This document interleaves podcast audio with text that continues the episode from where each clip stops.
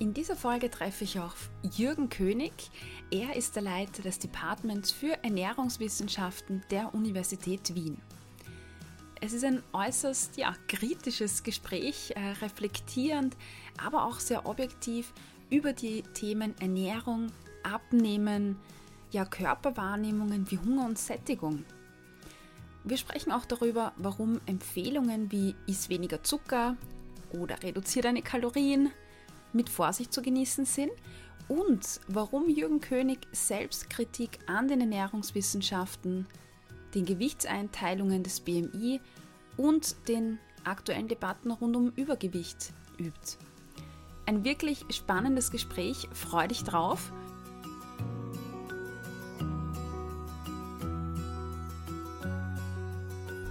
Herzlich willkommen beim Achtsam Essen Podcast, deinem Podcast für ein positives Körpergefühl und ein gesundes Essverhalten. Mein Name ist Cornelia Fichtel, ich bin Ernährungspsychologin und freue mich, dass du heute wieder dabei bist. Heute findet mein erstes Live-Interview nach oder während Corona statt. Ähm, und dazu bin ich heute zu Gast bei äh, Herrn Jürgen König äh, an der Universität Wien an der Fakultät für Ernährungswissenschaften. Department für Ernährungswissenschaften, Department. um genau zu sein. Wir sind nicht eine ganze Fakultät. Okay. Die Fakultät ist die Fakultät für Lebenswissenschaften. Ah ja, super.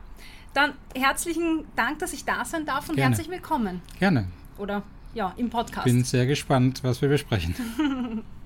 wir sitzen hier in Ihrem ähm, Büro ähm, und äh, führen hier das Interview. Ich sehe auch ein Rad in Ihrem äh, Büro stehen.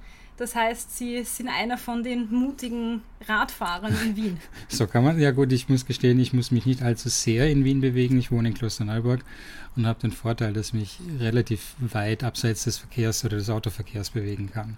Ah ja, das ist gut. Ja, da ist ja der schöne Radweg. Gell? Genau so ist es, ja. Sehr schön. Aber ich kenne den alltäglichen Kampf aus meinen früheren, aus mein, von meinem früheren Wohnort, den kann ich gut nachvollziehen.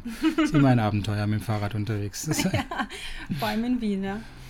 Ähm, Herr König, Sie leiten ähm, den Bereich der Ernährungswissenschaften hier ähm, und dazu würde mich natürlich interessieren, was sind Ihre Aufgaben? Was macht man hier? Oder was machen Sie hier in Ihrer Funktion? Das ist eine sehr gute Frage. Also wir sind für im Prinzip für drei Dinge zuständig, wie jeder eigentlich an der Uni. Was wir machen sollen, ist ähm, Forschung. Klar, das heißt, wir sollen irgendwelche Aspekte jetzt im weitesten Sinne, die mit Ernährung zusammenhängen, untersuchen. Das können alle möglichen Arten von Studien im Reagenzglas, in Tierversuch am Menschen oder auch ähm, in, im Computer zum Beispiel sein. Das ist unser Hauptaufgabengebiet und basierend auf unserer Forschung sollen wir natürlich junge Studierende ausbilden in den jeweiligen Gebieten der Ernährungswissenschaften. Mhm. Und als drittes gehört natürlich dazu, dass wir die Uni mehr oder weniger helfen, mit zu verwalten. Also das ist im Prinzip so diese Drittelteilung unserer Aufgaben. Mhm. Okay. Und wenn ich richtig recherchiert habe, dann sind Sie auch äh, beteiligt an der Erstellung des äh, Ernährungsberichtes. Ist so richtig? ist es genau. Das waren, also es gibt eine ganze Reihe von Ernährungsberichten. Die ursprüngliche Idee war eigentlich, das alle fünf Jahre zu machen.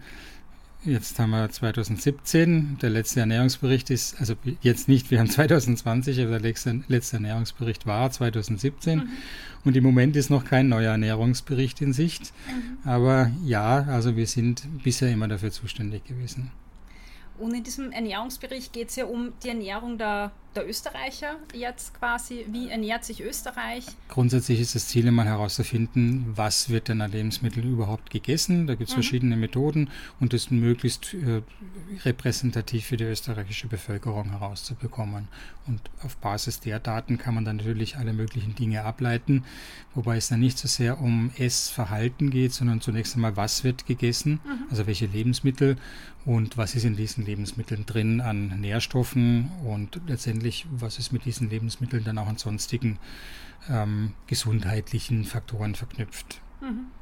Also die Daten werden zum Beispiel auch verwendet, um jetzt den, die Schadstoffbelastung mit Nitrat zum Beispiel zu messen oh, oder mit Schwermetallen oder äh, auch zu vergleichen, ob man wie viel Obst und Gemüse die Menschen aufnehmen, also nicht nur wie viel Vitamin C, mhm. sondern auch wie viel Lebensmittel aus verschiedenen Lebensmittelgruppen, damit man ein bisschen schauen kann, ob die berühmte österreichische Ernährungspyramide dann auch in der Bevölkerung eingehalten wird oder wie gut die eingehalten wird.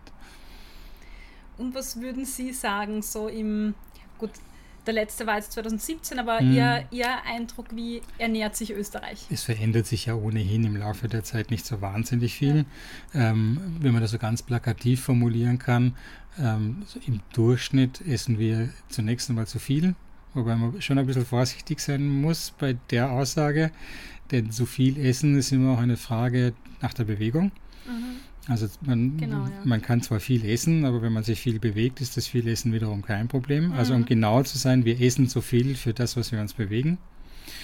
Und dann gibt es so ein paar Einzelaspekte, da kann man immer ein bisschen drüber diskutieren, aber insgesamt, wenn man den üblichen Vorstellungen einer gesunden, ausgewogenen Ernährung Glauben schenken will, kann man vielleicht noch drüber sprechen, essen wir insgesamt zu viel Fett und ähm, vielleicht ein bisschen zu wenig Kohlenhydrate, aber das sind dann Details, da kann man dann drüber diskutieren. Auch man, das, das zu, zu, man sagt immer zu viel, zu süß, zu fett, zu salzig. Das ist so immer so mm, der übliche Ausdruck. Äh, bei dem zu viel habe ich schon eingeschränkend gesagt, zu viel passt nur mit der Bewegung zusammen. Beim zu süß, zu fett, zu salzig, da kann man jetzt schon wieder bei jedem einzelnen Punkt anfangen zu diskutieren, ob das wirklich so viel oder viel zu süß oder ob das wirklich so große Auswirkungen hat.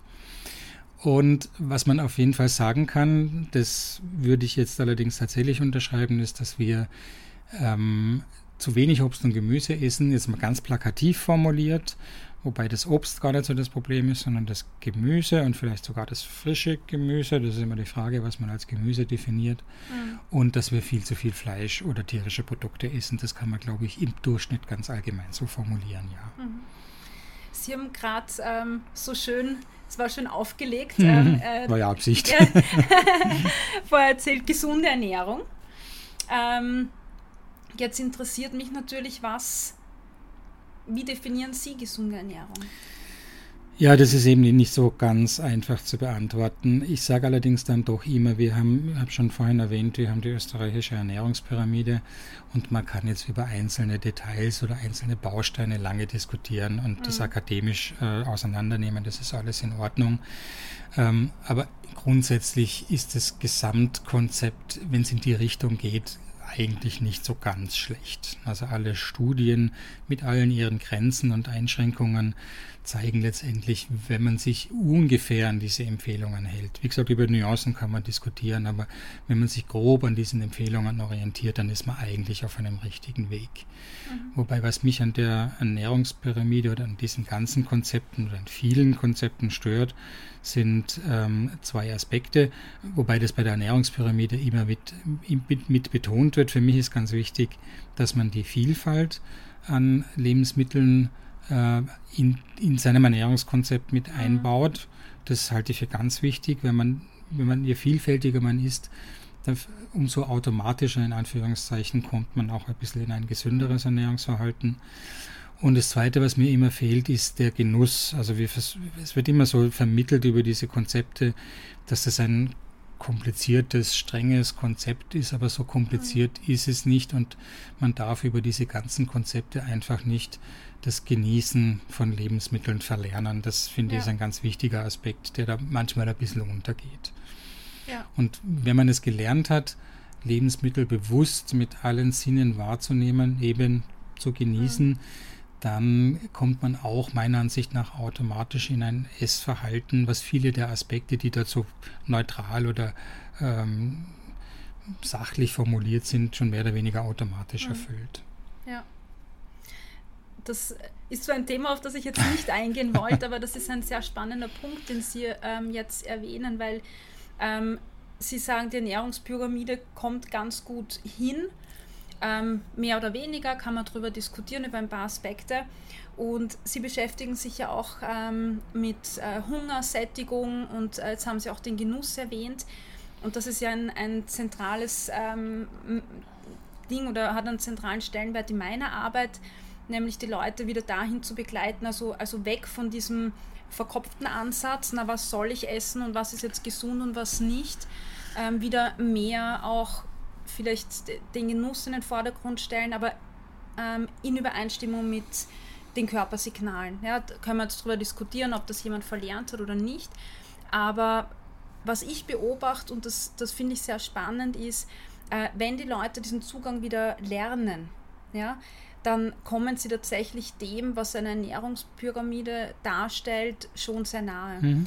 Und ähm, das finde ich nämlich sehr spannend, weil es zwei Zugänge gibt. Das eine ist so über den Kopf und diese Vorlage zu haben, was soll ich essen und was nicht. Und da können wir jetzt über psychologische Mechanismen diskutieren. Mhm.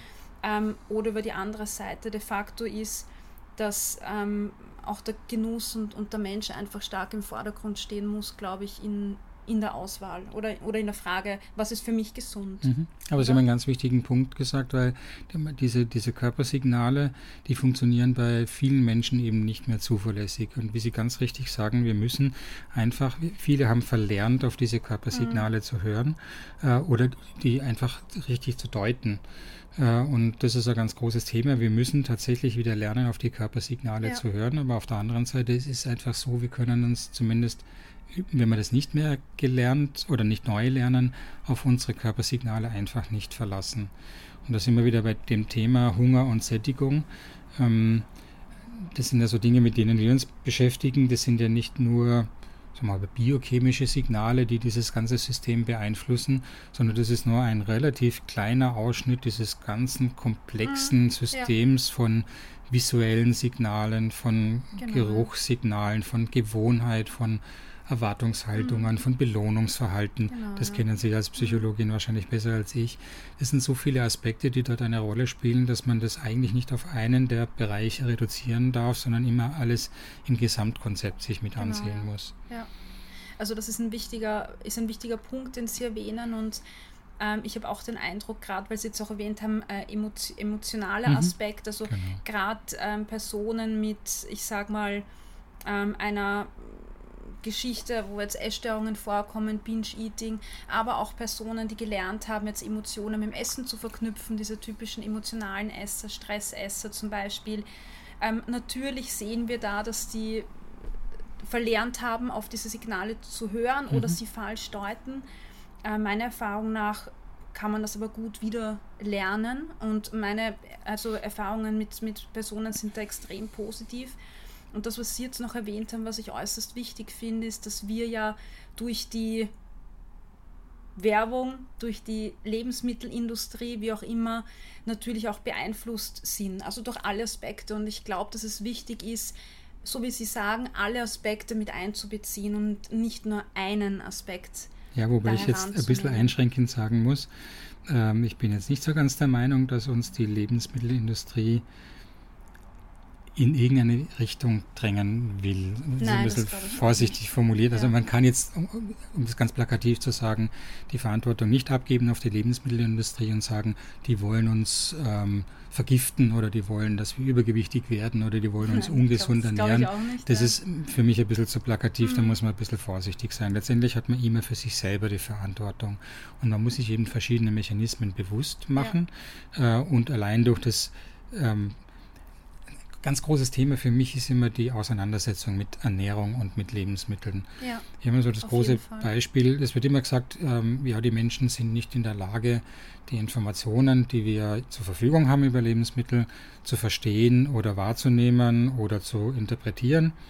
Und da ist mein Gegenbeispiel immer, das kann ich nicht so ganz nachvollziehen, weil die Menschen durchaus in der Lage sind, die jeweils technischen Finessen vom neuesten Handy mhm. in ähm, Detail zu verstehen. Mhm.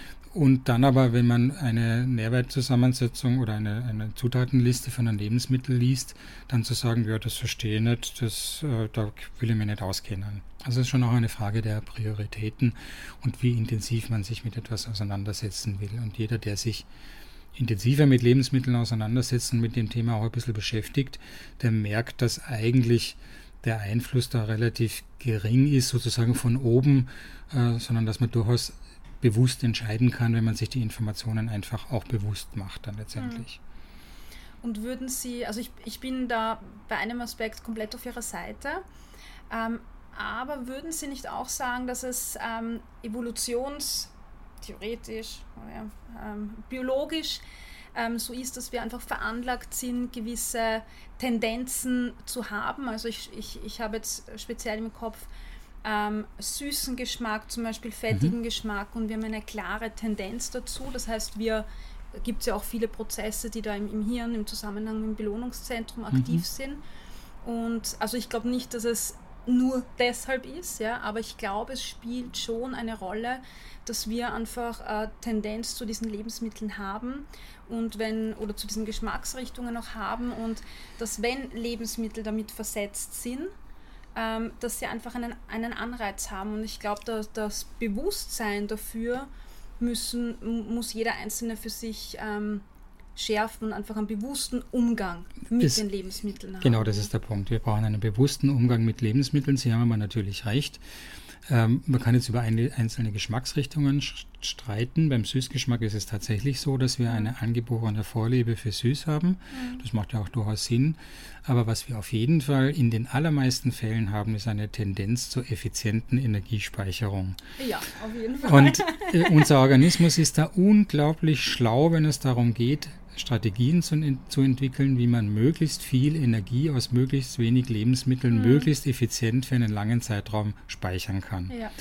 Und das ist eben schlicht und einfach unser biologisches Schicksal, dass wir nur einen ganz kurzen Zeitraum unserer Menschheitsgeschichte haben, wo Lebensmittel in der großen Menge und ähm, in der großen Verfügbarkeit ähm, da waren oder sind.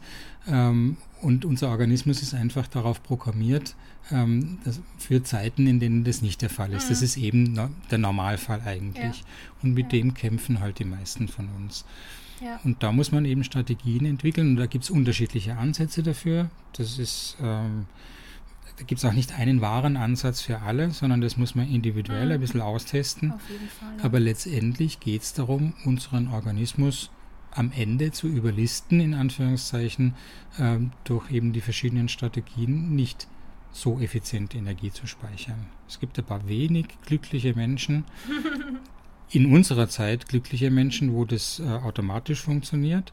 Das sind eigentlich, äh, sagen wir mal, ähm, ähm, evolutionstechnisch gesehen arme Menschen, weil das sind die, die äh, massive Hungerprobleme haben in Notzeiten. Mhm. Aber im Moment haben die halt eben das Glück, dass sie ja. im Überfluss mit dem Überfluss gut zurechtkommen. Genau, ja.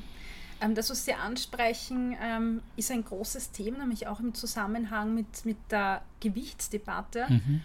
Ähm, immer mehr Menschen ja, leiden an Essstörungen, sage ich mal. Also die Anzahl der Menschen an Essstörungen nimmt ja tendenziell zu seit den letzten Jahren.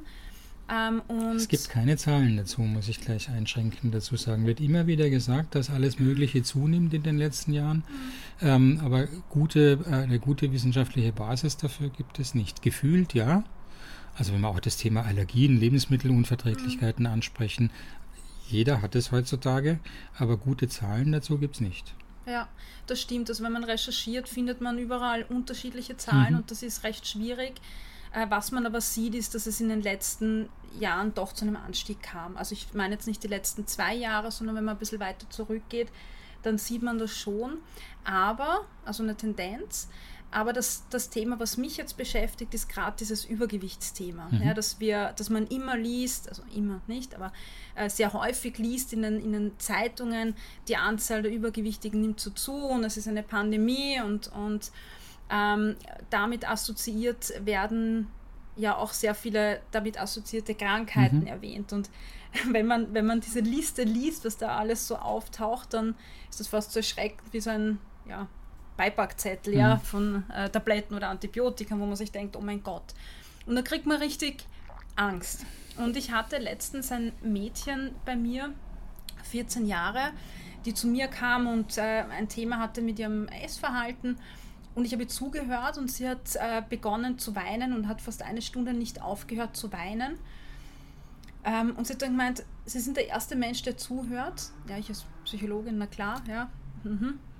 Und ähm, sie meinte, dass sie oft beim Arzt war, halt wegen Knieproblemen oder wegen irgendwas anderem.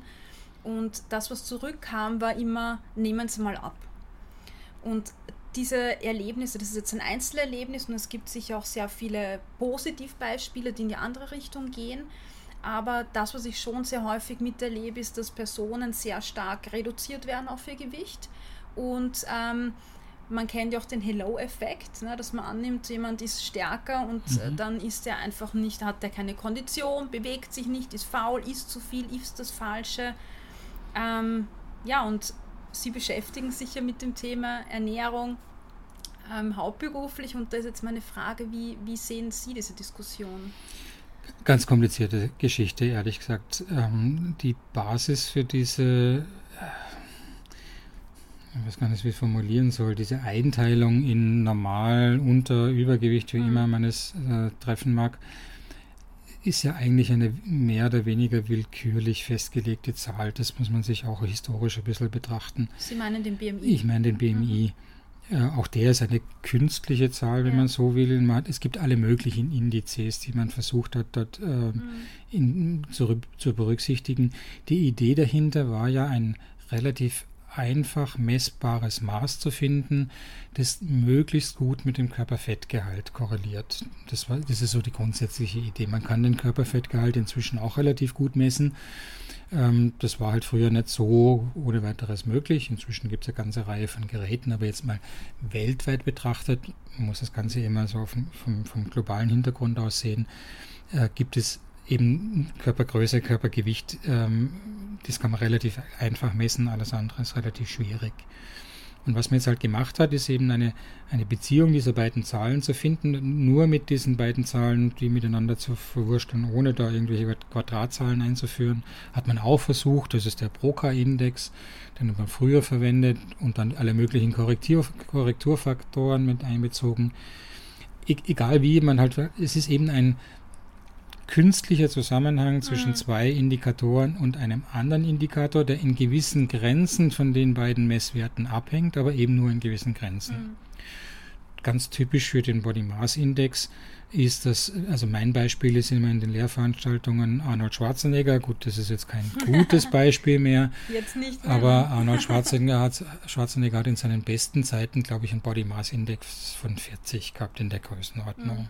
Und wenn man ihn nur auf Basis dieser allgemein verwendeten Kriterien einteilt, dann rechnet er als adipös, als krankhaft übergewichtig, mhm. was natürlich nicht stimmt, weil er hat ein Fettgehalt von um die 5% damals gehabt. Den kennt man auch, der war gewiss gemessen worden. Mhm. Also das ist eben ein künstlicher Zusammenhang. Und da gibt es immer einzelne Beispiele, die halt in diesen künstlichen Zusammenhang nicht hineinpassen. Die Idee dahinter ist ja eine Maßzahl zu finden, die für einen Großteil der Bevölkerung eine halbwegs gute Orientierung bietet. Und zwar eben aus, als, gesundheitspolitische Instru als gesundheitspolitisches Instrument und nicht mhm. als Kriterium für die Beurteilung einer einzelnen Person. Mhm.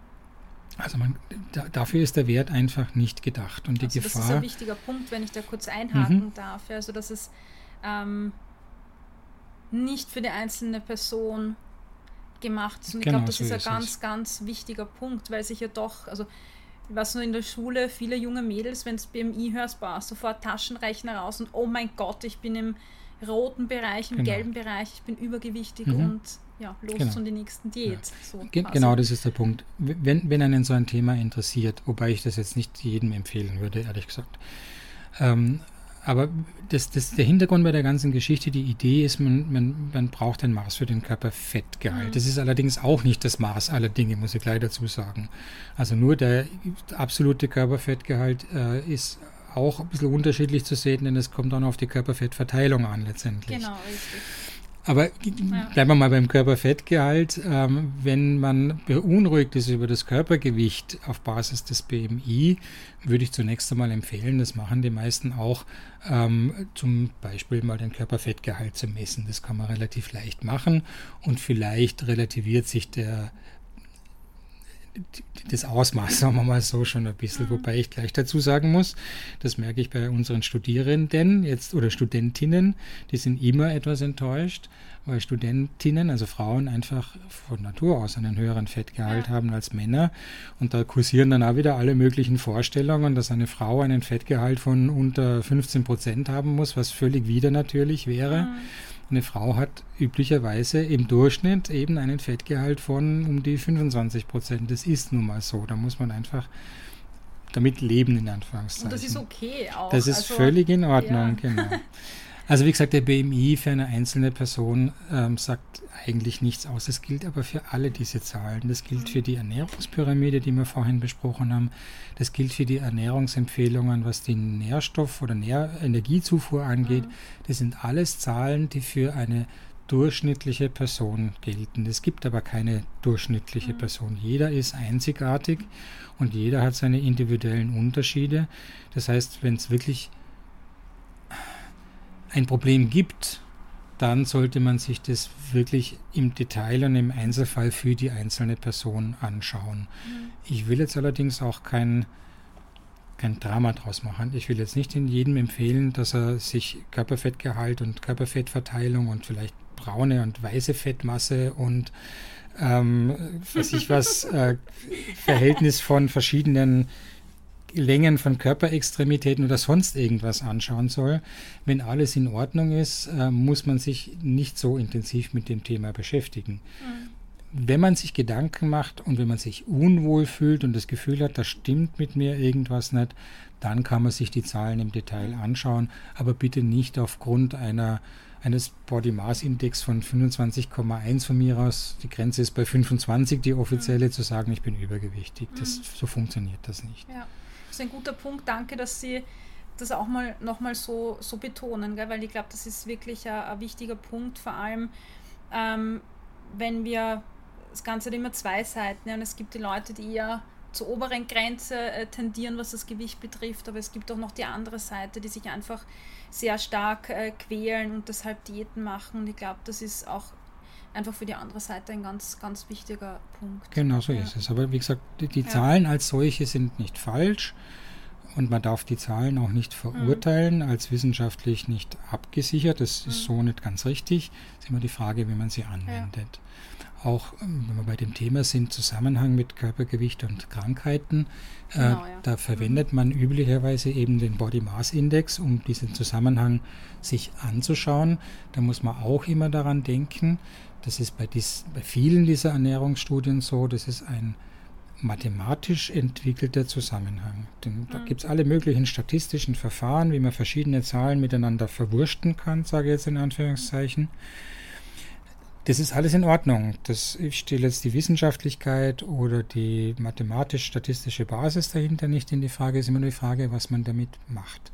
Das ist eben ein relativ künstlicher Zusammenhang, der jetzt nicht heißt, dass ich auch einen biochemischen, biologischen, psychologischen, physiologischen oder ähm, ökologischen oder sonst irgendwelchen Zusammenhang. Also ich habe keinen mhm. kausalen Zusammenhang, Zusammenhang, sondern eben nur eine statistische Assoziation. Mhm. Und das bedeutet, dass es ähm, sein kann, aber nicht sein muss. Genau das heißt, so ist es. Wenn ich einen höheren BMI in dieser Studie habe, dann könnte es sein, dass ich, weiß ich nicht, ähm, einen erhöhten Blutdruck habe, so muss es. oder bekomme, muss aber nicht sein. Genau so ist es. Und, genau, und das ist, glaube ich, so ein ganz äh, wesentlicher Punkt, weil in den Medien liest man oft, ähm, Übergewicht führt, also jetzt müssen wir mal definieren, was ist Übergewicht, mhm, ja, weil genau. da kann man ja auch äh, streiten, was das jetzt bedeutet.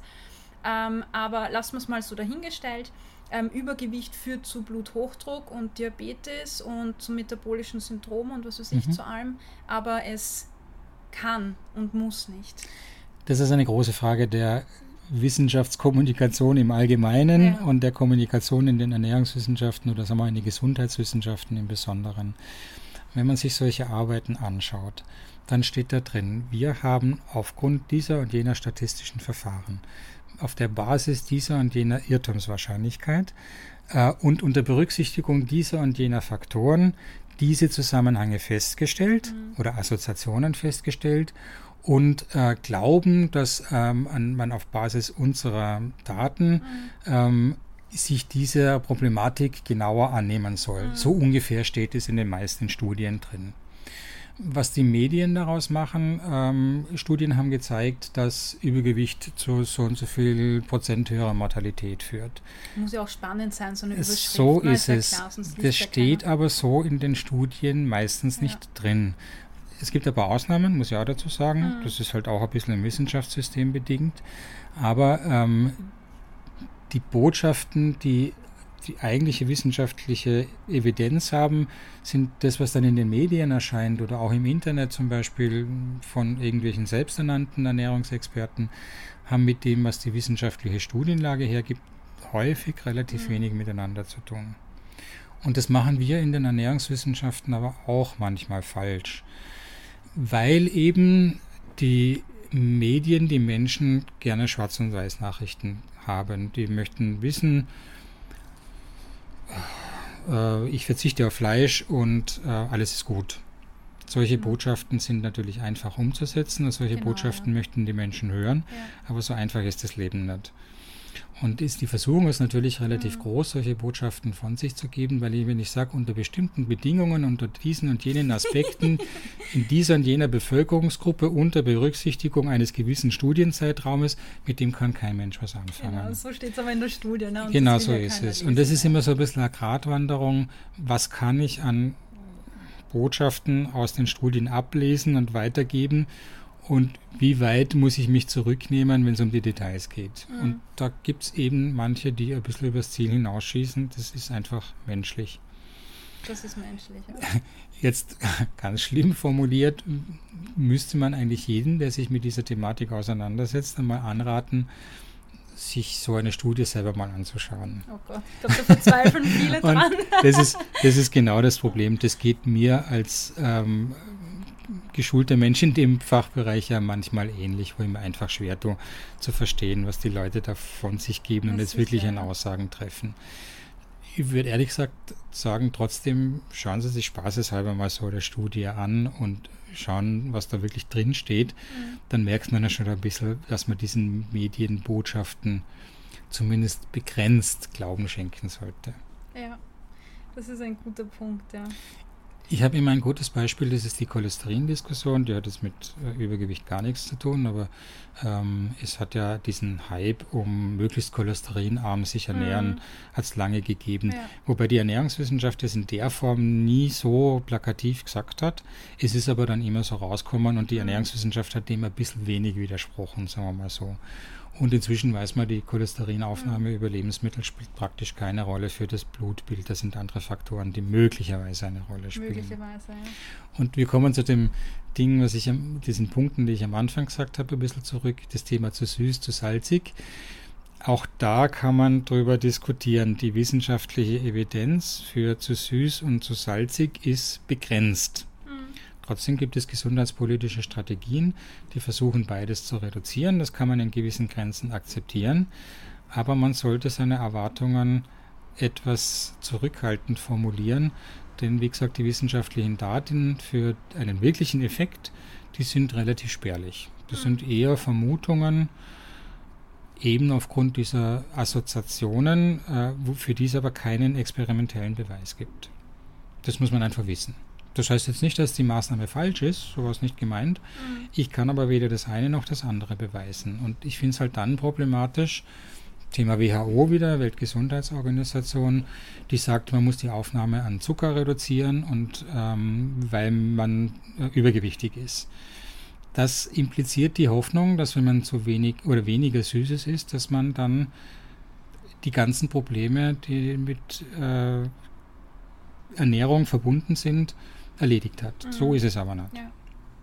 Und also jetzt fällt mir gerade äh, ein verwandtes oder ähnliches Thema dazu ein, weil ähm, Sie haben gerade äh, erwähnt, ähm, ja, wenn, wenn du, was weiß ich, äh, abnehmen willst oder dein Übergewicht reduzieren willst, dann kannst du auf dein Zuckergehalt achten. Das mhm. machen ja viele Leute. Das heißt, ich beginne dann meinen Zuckerkonsum einzuschränken mhm. und das nimmt ja zum Teil extreme Formen mhm. an. Ja.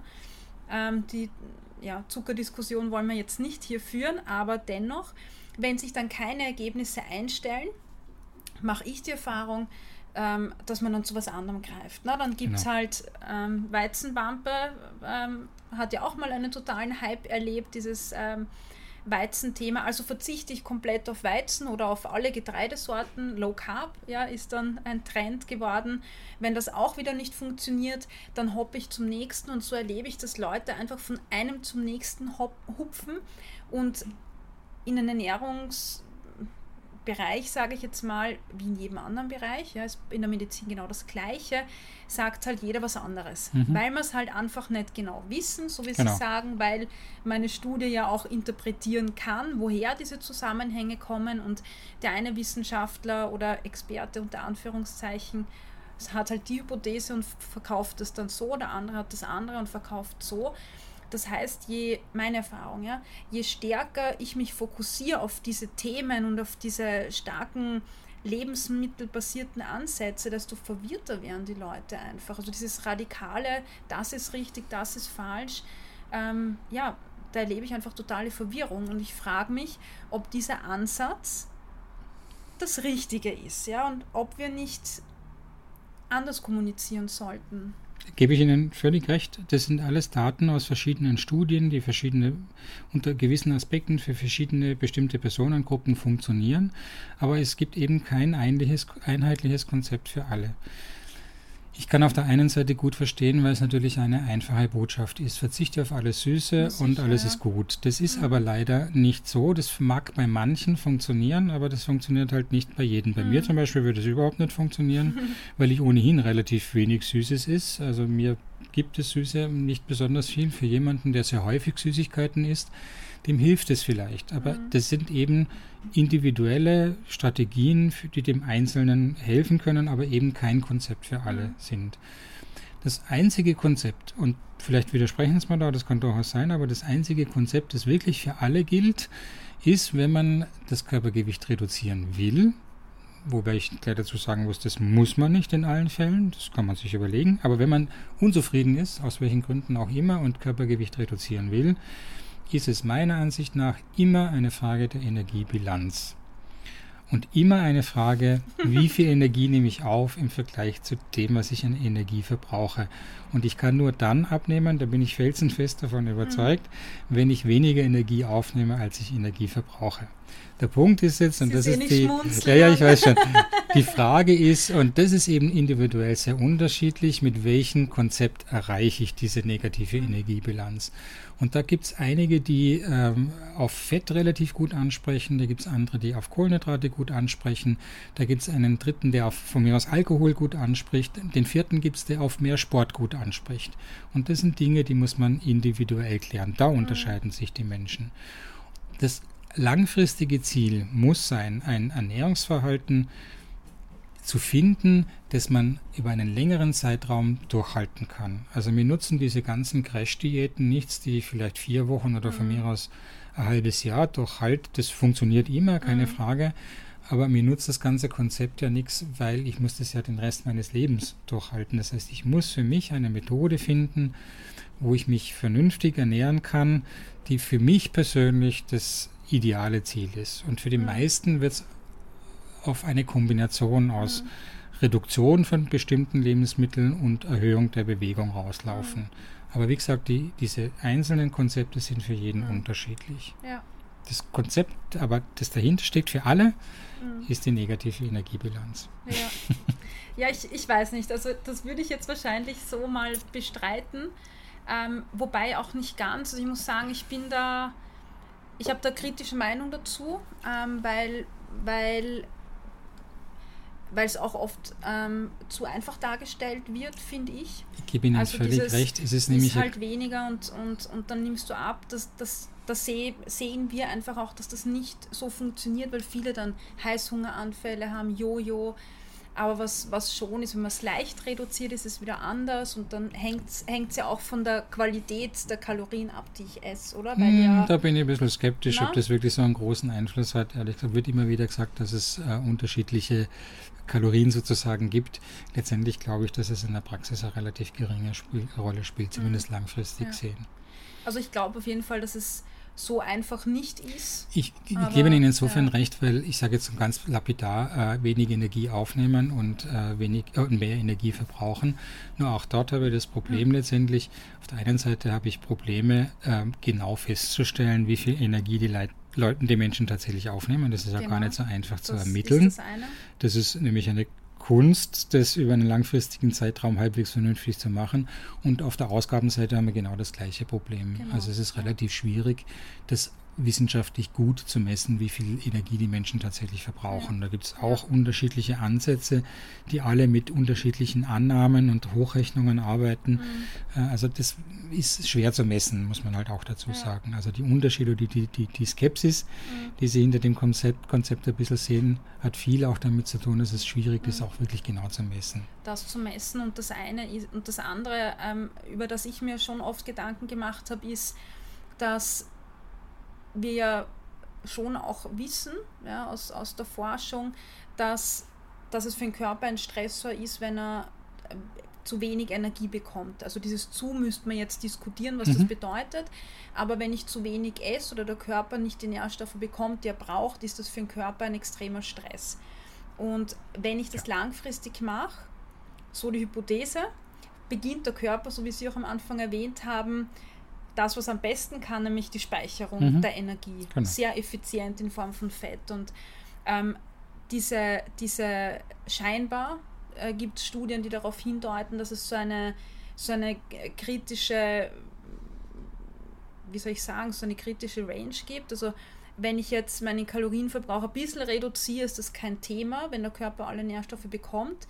Aber wenn ich über diesen Punkt komme und es zu viel wird, dann habe ich ja genau den gegenteiligen Effekt und der Körper beginnt zu speichern. Mhm. Und diese Spanne kann man nicht genau festlegen. Ja, wo ist die Spanne bei einer Person? Und deshalb sehe ich das auch äh, kritisch, weil im Internet schreiben dann die Leute, ja, reduziere um 800 Kalorien und 500. Und das ist Unsinn. Das ist Sorry. So, ja, ja, das ist also ganz banal formuliert Try and Error.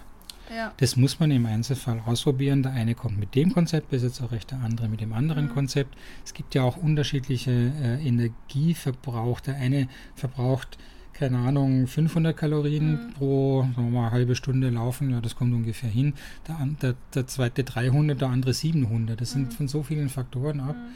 Das muss man schlicht und einfach im Einzelfall ausprobieren. Ja. Also jetzt ganz allgemein gemein zu sagen, ach, bewegt die mehr und ist um so und so viel Kalorien weniger, das ist ein Konzept, das in, bei den meisten nicht funktionieren wird. Genau, Sondern das muss jeder genau. für sich persönlich ausprobieren. Genau, und, und das ist mir auch so ein wichtiger Punkt, weil ich schon den Eindruck habe, dass wir uns zu sehr versteifen auf äh, Kalorien, auf Fett, auf, auf was darf ich genau. essen, was ist mhm. richtig. Und ich bin halt so ein Verfechter ähm, dessen zu sagen, ich, ich schaue mal, was mir gut tut, weil, weil das muss ja nicht dir gut tun. Ja, und, ja nur, ähm, wie wir vorhin besprochen haben, das ist auch ein Lernprozess, genau, festzustellen, was tut mir gut. Genau. Befriedige ich mein Gehirn, meine Psyche genau, ja. und befriedige ich meinen Körper und wie kriege ich beides miteinander im Einklang. Ja, genau. Also für, für, genau, für, meine, ja. Für meinen Kopf, für meine Emotionen brauche ich manchmal Lebensmittel, die mein Körper eigentlich gar nicht haben will. Und das jetzt zu unterscheiden, will, will mein Kopf das haben mhm. oder meine Seele, je nachdem, wie man es ja. formulieren will, oder will mein Körper das haben, das muss man einfach wieder lernen. Genau. Und das, das kostet viel aber, Übung. Das kostet Übung, aber das betrifft ja auch alle Lebensbereiche. Also genau. Also es gibt ja auch im, im Alltagsleben so dieses äh, Kopfentscheidung, Bauchentscheidung. Mhm. Also ich, ich glaube, dass wir, ich mag das Wort so gern, einfach so holistische Wesen sind und mhm.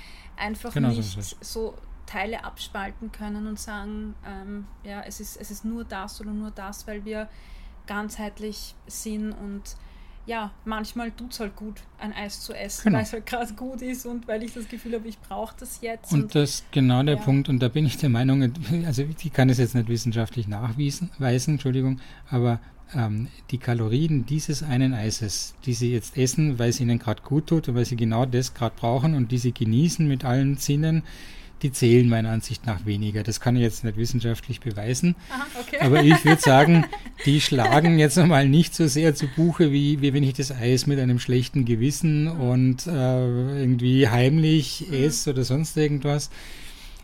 Wie gesagt, messen kann man das nicht, aber das ist, sagen wir mal so in Anführungszeichen, eine andere Art von Kalorien, die ich dazu ja. mir nehme. Aber das ist ein spannender Punkt, weil ich habe in meiner Recherche auch ähm, eine, eine Aussage gefunden von einer Psychologin. Ähm, ich glaube, ich, ich weiß gar nicht, ob ich den Namen richtig aussprechen kann, aber Luke äh, Sikorski. Und äh, sie, hat, sie hat gesagt, dass es wissenschaftliche Hinweise dafür gibt, dass ähm, Übergewicht zum Beispiel ähm, weniger negativ wirkt auf Menschen, ähm, wenn Personen mit ihrem Gewicht im Einklang sind. Das heißt, wenn mhm. ich sage, ich habe halt zu viel Gewicht, also 5 Kilo zu viel, 7, 8 zu viel im Sinne der BMI-Einteilung, sage ich jetzt mal, ähm, und die Personen sagen, hey, das ist gut und ich fühle mich wohl und ich gehe raus und mache meine Dinge, dann wirkt das scheinbar anders, als wenn die Menschen auch noch sagen, boah, ich bin so dick und ich bin hässlich und ich bin schlecht und falsch. Und das finde ich auch total spannend. Na, natürlich, also man, ja. wir haben ja inzwischen Gott sei Dank auch einige Beispiele jetzt, ich will jetzt nicht sexistisch wirken, aber insbesondere aus dem weiblichen Bereich, die voller Stolz sich hinstellen und sagen, ich bin halt ein bisschen runder, aber eine Lebensfreude ausstrahlen, die sich dann auch aufrecht und offen und strahlend äh, mhm. hinstellen und mhm. auch nicht unauffällig, also auffällig kleiden, mhm. anstatt dass sie so gebeugt und duckmäuserisch rumlaufen. Natürlich spielt das eine ganz mhm. große Rolle. Also das sind so viele Faktoren, ja, die genau, da mit einfließen. Das, und letztendlich muss man das auch wieder gesundheitlich sehen. Einer, der sein, einer, einer, ich muss wieder vorsichtig sein, was ich sage, um das politisch korrekt zu formulieren, äh, einer, der, eine, eine, die sagt, der sagt, äh, ich bin glücklich so, wie ich bin, der wird auch gesünder sein als derjenige, der genau die gleichen physiologischen Voraussetzungen hat und sagt, ich fühle mich unwohl und, und sich ständig ein, ein ein Problem einredet, was eigentlich gar nicht vorhanden mhm. ist. Also das sind so viele Faktoren, die dort eine Rolle spielen. Deswegen völlig richtig, wir brauchen dazu ein holistisches Konzept. Wir dürfen uns nicht auf einen einzelnen Faktor mhm. oder eine einzelne Maßzahl, wenn wir bei diesem Thema wieder sind, zurückziehen, weil so funktioniert das einfach mhm. nicht. Also ja. wir sind halt doch ein relativ komplexes Wesen, das muss man auch dazu sagen, ähm, wo eben nicht ein Konzept für alle gleichermaßen funktioniert. Ja, ja, da haben Sie recht. Äh, zum Abschluss habe ich noch eine, ähm, eine Aussage oder, oder ein Studienergebnis, das ich gerne mit Ihnen diskutieren, mhm. äh, nicht diskutieren, weil es ist eigentlich eher ein schönes Ergebnis, weil wir immer von Übergewicht sprechen, gell? Und jetzt haben wir ja gesagt, äh, Übergewicht ist ja ein, eine fiktiv festgelegte Zahl, also der BMI, also die Grenzen, der, die Grenzen sind, sowohl der BMI, aber letztendlich auch die Grenzen sind genau, willkürlich sind, festgelegt. Sind willkürlich, ähm, nicht fiktiv, Entschuldigung, willkürlich festgelegt. Ähm, ähm, und Übergewicht, da kann man sich jetzt auch streiten, ab, ab wann das jetzt äh, beginnt und ab wann nicht. Ähm, aber ähm, Studienergebnisse zeigen, ähm, schau mal, was Sie jetzt dazu sagen, dass Personen mit einem leichten Übergewicht von ähm, ich weiß nicht genau, bitte nageln Sie mich nicht fest, 5 bis 7 Kilo, weiß ich nicht, oder bis zu BMI zwischen Kilo. 25 und 30 wird dann meistens gesagt. Das ist das die Gruppe, die wir als übergewichtig, die die WHO genau. als übergewichtig bezeichnet. Am ich lasse Sie jetzt ausreden, ja. aber es gibt inzwischen einige Untersuchungen, die sagen, naja, das, was man, diese Grenzen, die man bisher formuliert hat, dass alles, was unter 25 ist, ähm, günstig wäre und die, die beste Krankheitsanfälligkeit hat im Allgemeinen, dass das nicht so ganz richtig ist. Mhm. Da gibt es, wie gesagt, einige Untersuchungen da dazu. Da gibt es einige Untersuchungen und ähm, das, auf was ich jetzt auch nochmal hinaus will, ist, nein, kein Problem, kein Problem, ähm, ist ein wichtiger Punkt, dass Personen mit, mit leichten bis moderaten Übergewicht ähm, scheinbar eine längere Lebenserwartung haben und ähm, äh, gute Gesundheitswerte aufweisen, mhm. wenn man jetzt äh, Blutwerte und so weiter anschaut. Mhm. Wie, wie stehen Sie zu diesen Ergebnissen? Da kriegen Sie jetzt eine typische wissenschaftliche Antwort dafür, das kommt drauf an. Nein, es ist nicht ganz falsch. Also ähm, schauen wir uns ein bisschen ältere Personen an. Ähm, es gibt viele ältere Personen, sagen wir mal so im Alter, ab im Alter von ich will jetzt keine konkrete Zahl sagen, aber sagen wir mal Hausnummer 70, die haben eine wesentlich bessere Lebenserwartung, wenn sie von einem höheren BMI aus starten, ähm, weil sie einfach mit äh, sozusagen besser versorgt sind, mhm. wenn sie in eine Krankheit kommen, wo sie auf Reserven zurückgreifen mhm. müssen, jetzt ganz plakativ formuliert. Mhm. Das heißt, dieser Zusammenhang zwischen, mm, wir reden über Übersterblichkeit und Krankheitsanfälligkeit, mhm. Mortalität und Morbidität, der hängt auch vom Alter ab. Und es gibt durchaus eine, äh, unterschiedliche Altersstrukturen, wo eben in einem höheren BMI-Bereich eine höhere Lebenserwartung festzustellen ist. Wir sind wieder beim genau gleichen Thema. Über, über den Durchschnitt der Bevölkerung betrachtet hat man halt auf Basis von mehr oder weniger willkürlich festgelegten Parametern die günstigste Sterblichkeit bei einem bei der typischen BMI-Klasse zwischen 20 und 25 festgestellt. Mhm. Aber das ist eine Kurve, die hat eben einen gewissen Verlauf und die gilt für den Durchschnitt einer Bevölkerung, den es eigentlich nicht wirklich gibt.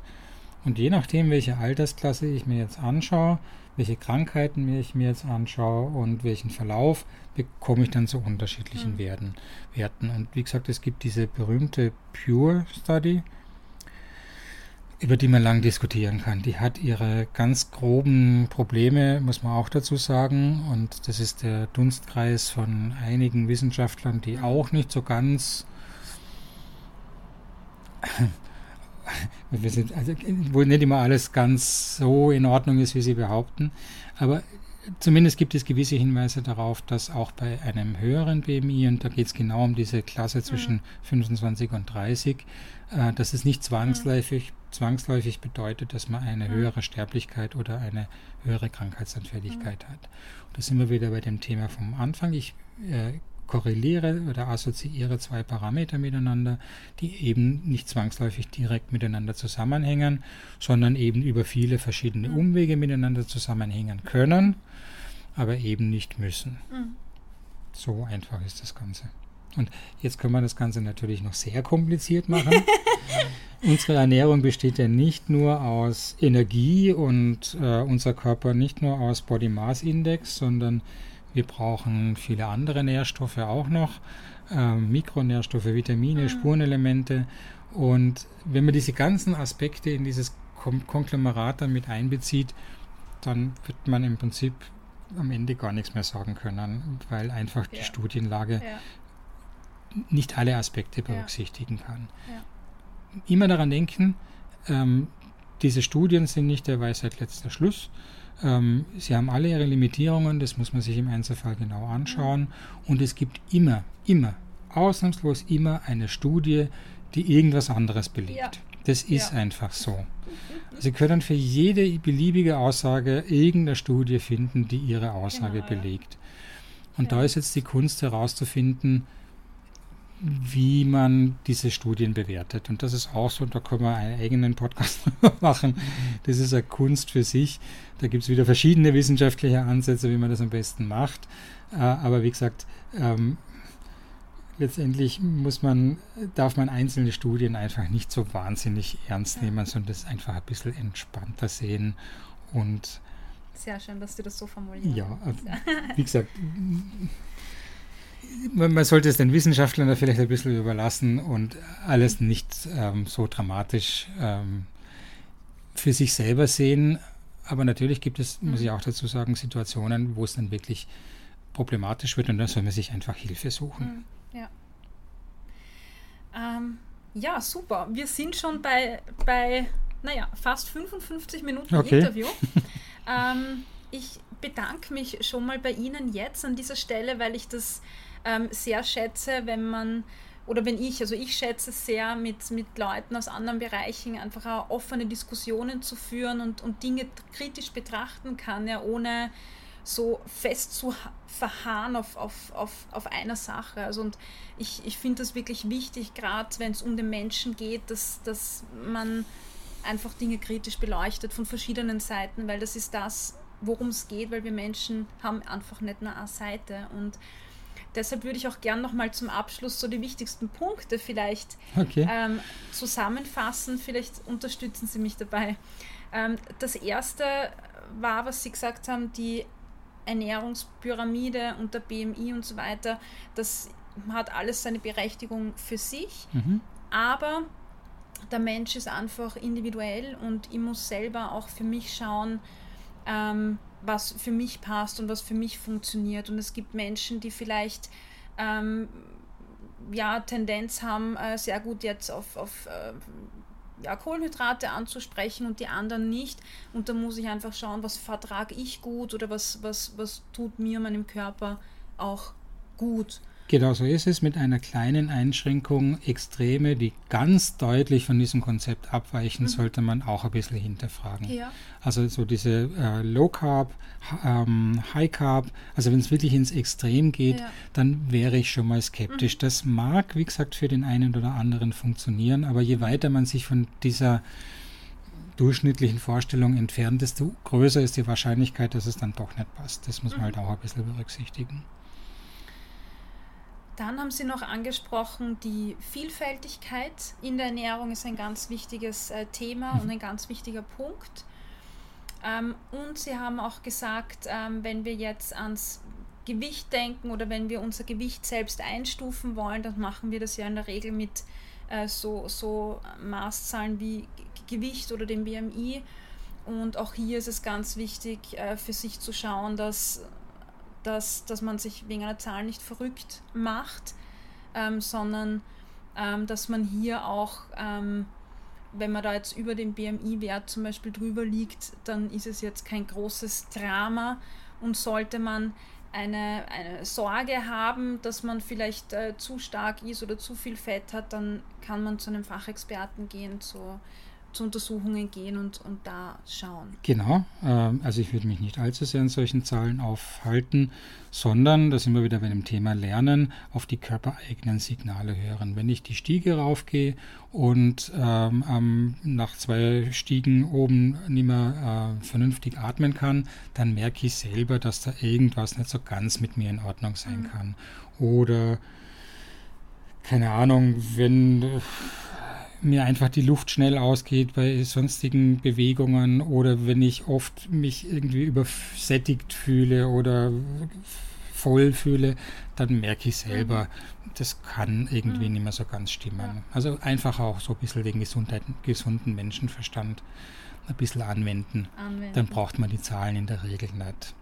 Wenn die Hose, die vorher gut gepasst hat, anfängt zu zwicken, dann ist das meistens ein Signal, dass man zugenommen hat. Da brauche ich mir nicht großartig auf die Waage stellen und meinen BMI ausrechnen.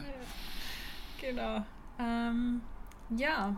Ah ja, und ein Punkt, äh, den wir auch besprochen haben, den ich persönlich ja sehr wichtig finde und fast am wichtigsten finde, auch ist, ähm, dass wir Menschen nicht einseitig sind, sondern es gibt äh, sehr viele Aspekte, die beim Thema Ernährung und wenn wir jetzt über Gesundheit sprechen, ganz wichtig äh, sind. Und auch bei der Ernährung geht es auch darum, ähm, ein bisschen das Köpfchen einzuschalten, ähm, schon auf seine Körpersignale zu hören, wieder da mehr ein Gespür dafür entwickeln, ähm, vielleicht auch mehr Bewusstsein zu entwickeln, ähm, wann esse ich, wie esse ich, also mhm. auch für, für, für diese Themen, weil es auch ganz wichtig ja, ist. Und da würde ich jetzt auch wieder einschränken ja. sagen, bitte hören es allerdings nicht so intensiv in sich rein.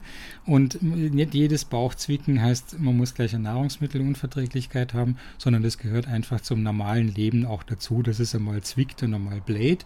Das ist einfach normal. Also man darf jetzt nicht übertrieben in sich hineinhören, sondern auch dort gehört ein bisschen Maß mhm. und, und äh, Augen, Augen, wie nennt man das, Sachverstand, Hausverstand mit dazu. Ja, genau. ja sehr gut. Ich glaube, das waren die wichtigsten Punkte aus dem Gespräch. Oder? Und immer das Thema bitte nicht verkrampfen beim äh, Thema Essen, sondern einfach versuchen, das möglichst entspannt mit Genuss zu machen. Dann hat man schon relativ viel gewonnen. Ja, Genuss ist ein sehr Das ist für mich ein ganz wichtiges Thema, ja. Super. Ähm, Herr König, ich danke Ihnen vielmals für das Gerne. Interview, für das Gespräch und nochmal für, für den offenen Diskurs, einfach der möglich ist und den ich, den ich einfach sehr schätze. So sollte es eigentlich sein. Gerne, danke. danke, vielen Dank.